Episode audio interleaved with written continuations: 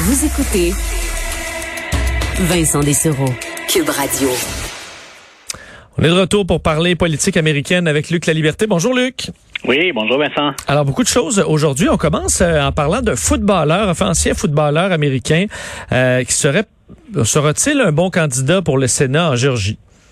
Écoute, c'est intéressant parce que si nos auditeurs se souviennent, d'abord, on intervient dans deux domaines aujourd'hui.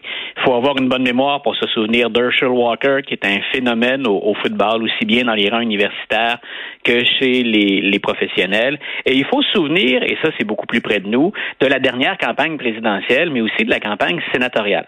On sait que la Georgie, ça a balancé ou ça a penché très fort, pardon, du côté des démocrates. Euh, le président Biden s'est euh, imposé, mais on avait aussi eu deux sénateurs démocrates obtenus dans cet État-là. Il y a un de ces sièges qui va être remis en question dès l'année prochaine. Donc, c'est une sorte d'élection complémentaire, si on veut, d'élection spéciale.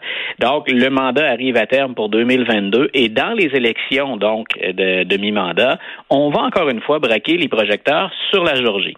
La Georgie, c'est un des États qui a resserré le contrôle hein, sur entourant les mesures électorales, comment on peut participer ou acheminer son vote lors des élections. Et on pense que le siège est jouable, c'est-à-dire qu'il est récupérable par les républicains. Maintenant, Donald Trump euh, et les Trumpistes en général, ils ont un candidat favori qui est Herschel Walker, le footballeur auquel je référais tout à l'heure. Et on s'est dit, ben quoi de mieux que M. Trump, hein, avec son, son style bien particulier, spectaculaire, lui qui s'est déjà mêlé aussi Hein, de, football qui est devenu propriétaire d'une équipe, euh, pas d'une équipe de la NFL parce qu'on l'avait refusé, mais de la USFL. Donc, euh, M. Trump n'a ben, pas manqué de souligner les mérites, de vanter, littéralement de harceler Herschel Walker pour qu'il se lance dans la course. Mais voilà que la candidature de Walker, M. Trump, c'est vrai aussi, mais la candidature de Walker, ben, elle divise les républicains. Et on dit que Mitch McConnell, qui n'en est pas à son premier froid ou à son premier point de discorde avec l'ancien président Trump, euh, M. McConnell, il a de très, très, très sérieuses réserve sur Herschel Walker en raison de euh, ben, en raison de son style de vie, de sa personnalité, mais surtout de sa vie personnelle. Euh, Herschel Walker, ce qu'on ce qu'on pense qu'on ressortirait de son placard, euh, entre autres, ce serait des allégations de violence conjugale, donc de menaces à l'endroit d'une ancienne épouse. Donc, c'est certain que ça va faire jaser si Herschel Walker est là. c'est quelqu'un dont la plupart des Américains se, se souviennent en raison de son grand talent, mais de sa personnalité très forte également. Donc, on, verra ce que ça peut donner, mais il y a déjà une division. Walker lui-même, ben, il s'est fait tirer l'oreille très, très longtemps. Euh, je ne sais pas à quel point il est prêt à vivre également avec les controverses qui euh, ne manqueraient pas de, de, se, de, de, poindre s'il se lançait, euh, mais on devrait être fixé assez tôt. On va suivre ça de, de près. Et, euh, bon, Joe Biden, de son côté, on nous disait cette semaine que ça, ça avait été des journées plus difficiles euh, pour euh, le président qui, au, dans début de mandat, bon, flirtait sur plein de bonnes nouvelles. là, le vent a tourné un peu dans les derniers jours de la semaine? Ben écoute, il termine en tout cas. Ça, ça, J'imagine que dans l'entourage du président, puis le président lui-même, on a poussé un petit soupir de satisfaction. Euh, la création d'emplois, qui on le sait, n'est pas toujours et pas souvent attribuable au président lui-même. C'était vrai sous Donald Trump et c'est vrai euh, sous Joe Biden. Mais on a des chiffres d'emplois pour le mois de juillet. Euh, on a créé beaucoup plus d'emplois que ce à quoi on s'attendait. on est près du million. Donc, peu importe dans quelle mesure on peut attribuer ça à des politiques gouvernementales ou à des politiques spécifiques de l'administration Biden, euh, on aime bien surfer sur les bonnes nouvelles économiques. Alors, on termine la note, euh, la, semaine sur une bonne note de ce côté-là. Euh, surtout quand on sait que les élections approchent, les Américains sont beaucoup plus préoccupés par ce qui concerne la politique intérieure et l'économie que ce qui se passe sur la scène internationale. Donc, même si nous, on avait dit, ben, en Afghanistan, il y a des choses un peu troublantes, il y a entre autres le dossier de ces fameux interprètes qu'on peine à traiter suffisamment rapidement pour leur offrir un refuge ou un peu plus de sécurité aux États-Unis. Donc, M. Biden se réjouit des chiffres de l'emploi, puis il se réjouit aussi de ce que Chuck Schumer dit depuis hier. Et plus récemment, ce matin, M. Schumer a dit, moi, je nous laisse jusqu'à demain midi, je pense qu'on va y parvenir, euh, c'est-à-dire voter favorablement. On aurait donc un nombre de républicains suffisant. On pourrait donc s'entendre sur ce fameux plan de relance qui concerne les infrastructures.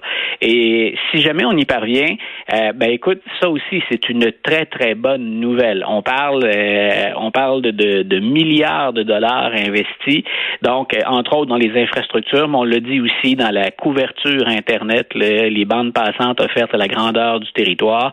Donc, il y a un certain nombre de domaines où on attend ça. Et il y a des États où, qu'on soit républicain ou démocrate, on a besoin de ces sous-là.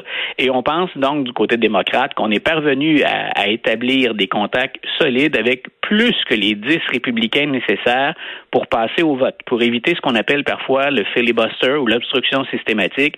On aurait donc atteint ce plancher de 60 sénateurs pour ensuite être capable de voter à majorité simple sur euh, le plan d'infrastructure. Et je répète, si Biden passe ça, on peut deviner que les républicains ne le font pas de gaieté de cœur. Accorder une victoire à Biden, on va continuer, puis c'était le cas là, avant que j'entre euh, en onde, donc on va continuer à parler du, du financement de ce projet-là. C'est encore autour de ça qu'on chipote, puis avec raison, même si le terme chipoter a l'air un peu léger.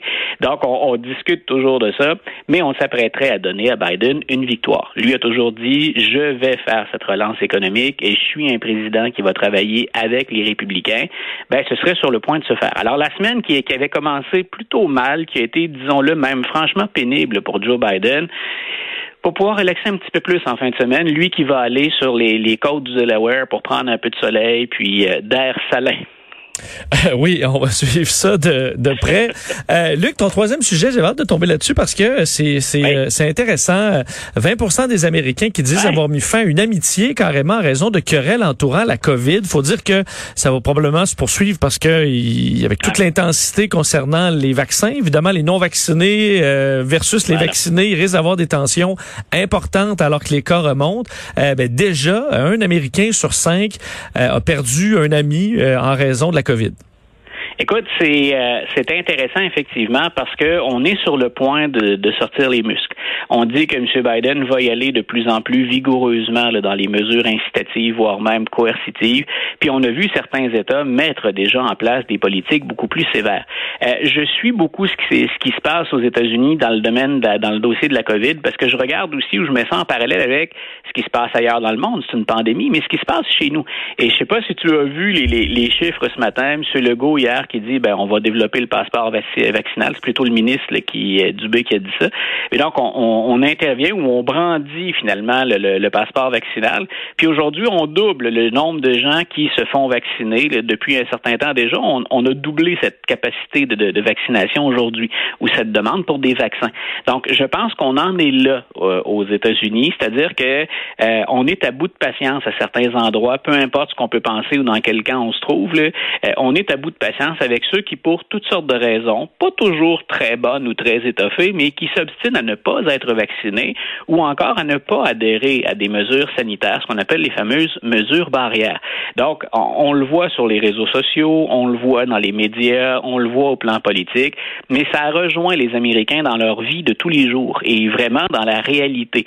Euh, il y a une différence en découdre avec quelqu'un sur les réseaux sociaux, surtout si on a laissé entrer quelqu'un dans nos relations qu'on connaît relativement peu, c'est pas long que ça dégénère.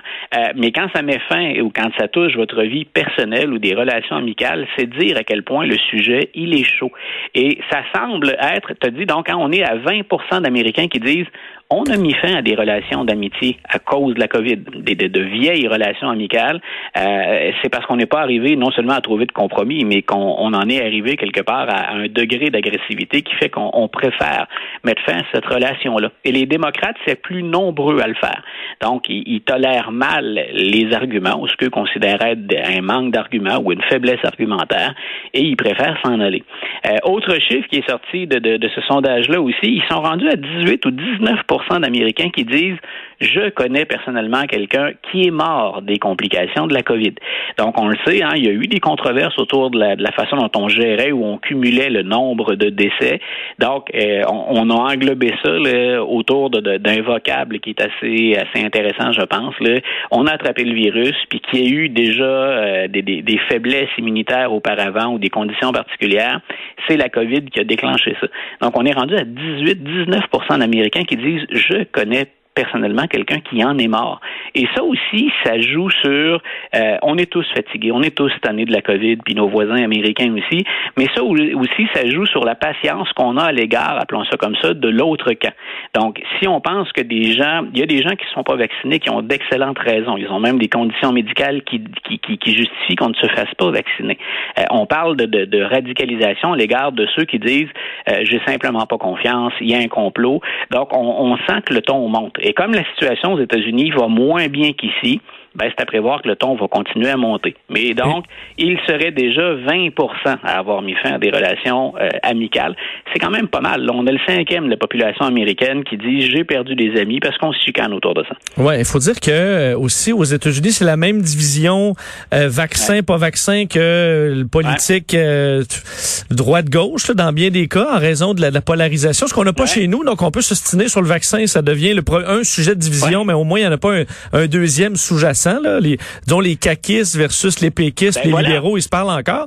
Euh, aux États-Unis, c'est... On peut aimer François Legault ou Dominique Anglade ici, puis continuer à chasser juste de la COVID sans référer nécessairement à un chef de parti. Certains d'entre nous ben, se disent, euh, est-ce qu'on va pas trop loin avec un passeport vaccinal? Est-ce qu'on doit maintenir les mesures d'urgence? Mais on compare pas ça aux plateformes. Il y, a quand même une forme de, de, de respect puis de cohésion entre les formations politiques, malgré le, le, le jeu puis la récupération qu'on peut faire. Aux États-Unis, il y a un braquage complet. C'est démocrates et républicains, là, à peu de choses près, s'ostinent surtout, pas juste la COVID. C'est ça. Et là, c'est le même monde des deux bords. Alors là, tu te dis, écoute, si ton voisin ou ton, ton ami, euh, toi, t'es es un républicain pro-Trump, anti-vaccin, puis là, euh, tu vois l'autre bord, euh, les woke, radical left, puis là, tu te dis, c'est ça, les vaccinés, puis là, l'autre bord, c'est l'inverse. Bon, en plus d'être pro-Trump, il se fait pas vacciner, on est pogné là-dedans, ben là, c'est sûr que tu parles plus. Fois, tu vois, le, le rôle des on y revient souvent, mais on est tous les deux dans ce monde-là. Puis je pense qu'on est, bien conscient de, ce qui nous incombe à l'occasion comme responsabilité.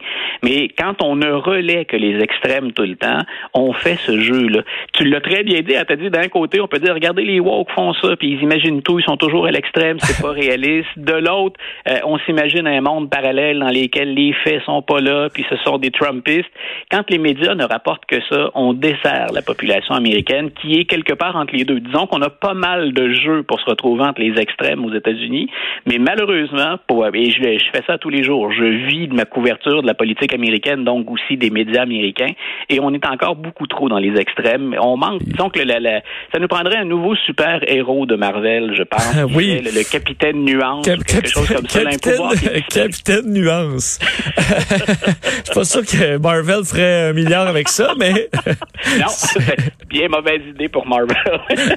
oui, mais tu parlais de notre rôle. Notre rôle, c'est justement d'amener de la nuance euh, et euh, de, la place pour les experts. Ben oui, capitaine nuance, je vais le, je vais le retenir. Merci, non, Luc. On ça, on fera pas d'argent avec ça, Vincent, ni toi ni moi. Je pense pas, non. On va y, on va y repenser. On s'en reparle lundi. Parfait. Salut, Luc.